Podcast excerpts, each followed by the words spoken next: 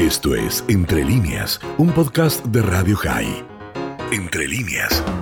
Amigos de Radio High, la semana pasada se realizaron las elecciones generales en el Perú para elegir presidente y congresistas. Y lo curioso del asunto es que habiéndose presentado 18 candidatos, ninguno ha tenido más del 20% de las preferencias eh, del público y eh, además ha habido un tercio de personas que no han votado.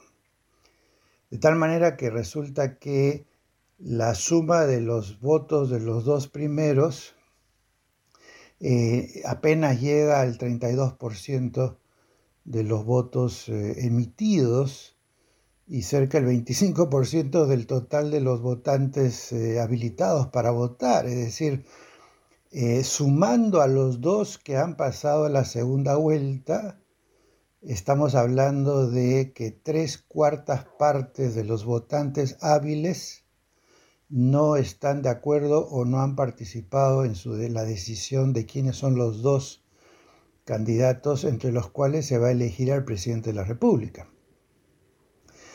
en cuanto a votos válidos, el primero, Pedro Castillo, obtuvo 19%, y la segunda, Keiko Fujimori, obtuvo 13,5% de los votos válidos. Ahora, esto lo que nos está diciendo es que obviamente hay un fraccionamiento notable de los sectores políticos, pero también nos está diciendo otra cosa, y es que no hay ningún líder en el momento actual que sea capaz de aglutinar por lo menos 30% o más de los votos, lo que significa que quien quiera que sea elegido va a tener un gobierno muy endeble, con una capacidad de liderazgo también bien limitada. La otra lección es que los dos que han salido elegidos eh, como opciones para ser presidentes del Perú representan dos extremos eh, políticos y por otro lado dos personas con una fuerte carga eh, de, digamos, eh, corrupción, de vínculos eh, ilegales y demás. En el caso de Pedro Castillo, es una persona que era un líder sindical, un maestro, que es declaradamente marxista, mariateísta, eh, plantean una solución comunista al Perú, identificado con Venezuela y Cuba, y con vínculos no muy claros en el pasado, como Badef, que es el, el brazo político legal, digamos, de Sendero Luminoso. En el otro extremo está Keiko Fujimori, que es la heredera del legado de Alberto Fujimori, que está preso hasta hoy por corrupción y por autor mediato de crímenes de estudiantes, y que además ella misma, en su condición de eh, mayoría, eh, digamos, líder de la mayoría del Congreso anterior, fue incapaz de cogobernar adecuadamente con Pedro Pablo Kuczynski, lo que trajo eh, la vacancia presidencial, el posterior cierre del Congreso, y el descalabro político que estamos presenciando hoy en día. Entre esas dos personas, Pedro Castillo y Keiko Fujimori, hay que escoger quién va a ser el futuro presidente del Perú. Y ahí es donde se confrontan los peruanos con un problema de conciencia y en general, diría yo, con un tema que tiene que ver con los valores y me parecía importante hablar de este tema desde el punto de vista educativo y, la manera como abordamos el tema de valores en la escuela. Cuando se habla de educación en valores a nivel escolar, se suele usar dilemas o casos en los que los alumnos deben elegir entre el bien y el mal, entre mentir y decir la verdad, entre robar y no robar, entre agredir o no agredir. Se idealizan las situaciones acomodándolas para que tengan una fácil resolución, como en los casos de matemáticas o ciencias, en las que se acomodan los números para que las operaciones y resultados salgan exactos. Les pregunto, ¿alguno de ustedes alguna vez en su vida real ha visto un triángulo rectángulo de lados 3, 4, 5? ¿O han visto alguna vez que un carro viaja a velocidad constante de 80 kilómetros por hora por dos horas? Son ficciones que se construyen falseando la realidad, pero intentando facilitarle la vida a los estudiantes, cosa que no necesariamente es la mejor opción. Estas situaciones matemáticas perfectas casi no existen.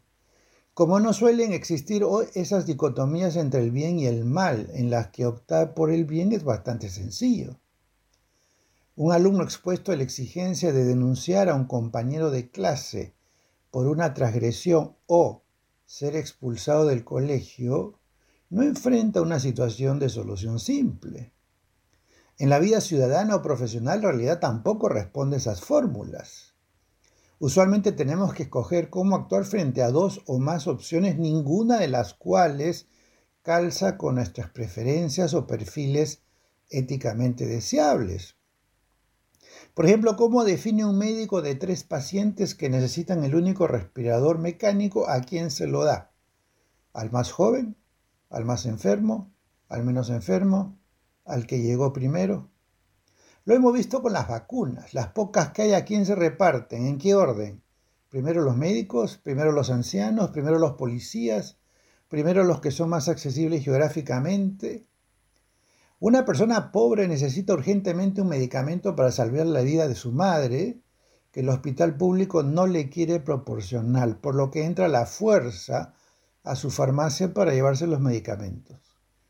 ¿Cómo, sentenciaría esa persona una vez llegado al juzgado. El gerente de una empresa a punto de quebrar tiene que elegir entre despedir a algunos trabajadores, bajarles el sueldo a quienes se queden o quebrar la empresa. ¿Qué y a quiénes escoge? ¿Al más eficiente? ¿Al que tiene mayor carga familiar? ¿Al que le será más difícil recolocarse? En el mundo electoral suele ocurrir lo mismo porque quien quiera que pase de la primera a la segunda vuelta, siempre dejará insatisfechos a quienes tenían su preferencia por alguno de los perdedores, que en el caso peruano actual equivale a dos tercios del electorado que asistió a votar. Esos dos tercios de votantes y la mayoría de los que no votaron tienen que optar por asistir o no a votar a la segunda vuelta y en ese caso, a cuál de los candidatos darle el voto. Se puede optar por escoger al más cercano ideológica o éticamente, al mal menor, votar en blanco o viciado, no asistir a votar.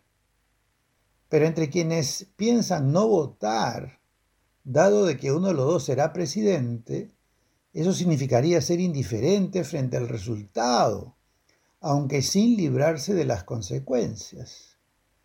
El ciudadano tiene que confrontarse con el hecho de que aun sabiendo que discrepa frontalmente con los dos candidatos, por ninguno de los cuales votaría en condiciones normales, uno de ellos será presidente y sus acciones afectarán también a quienes votaron en blanco, viciado o no votaron del todo. Ese es el mundo real.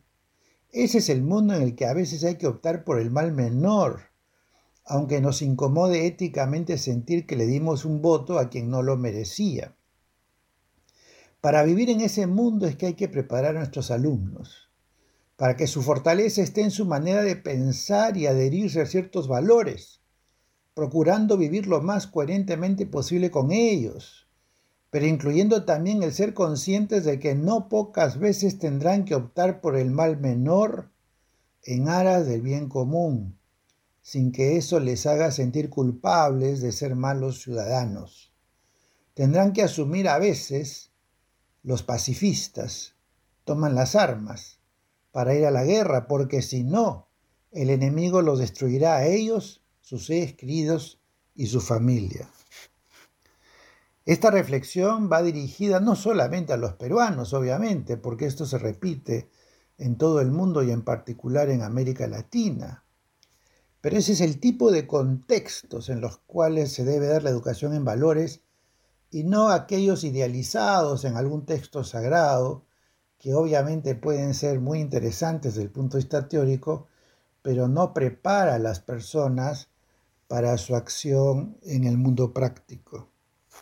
Hasta la próxima semana, amigos de Radio High. Esto fue Entre líneas, un podcast de Radio High. Puedes seguir escuchando y compartiendo nuestro contenido en Spotify, nuestro portal radiohigh.com y nuestras redes sociales. Hasta la próxima.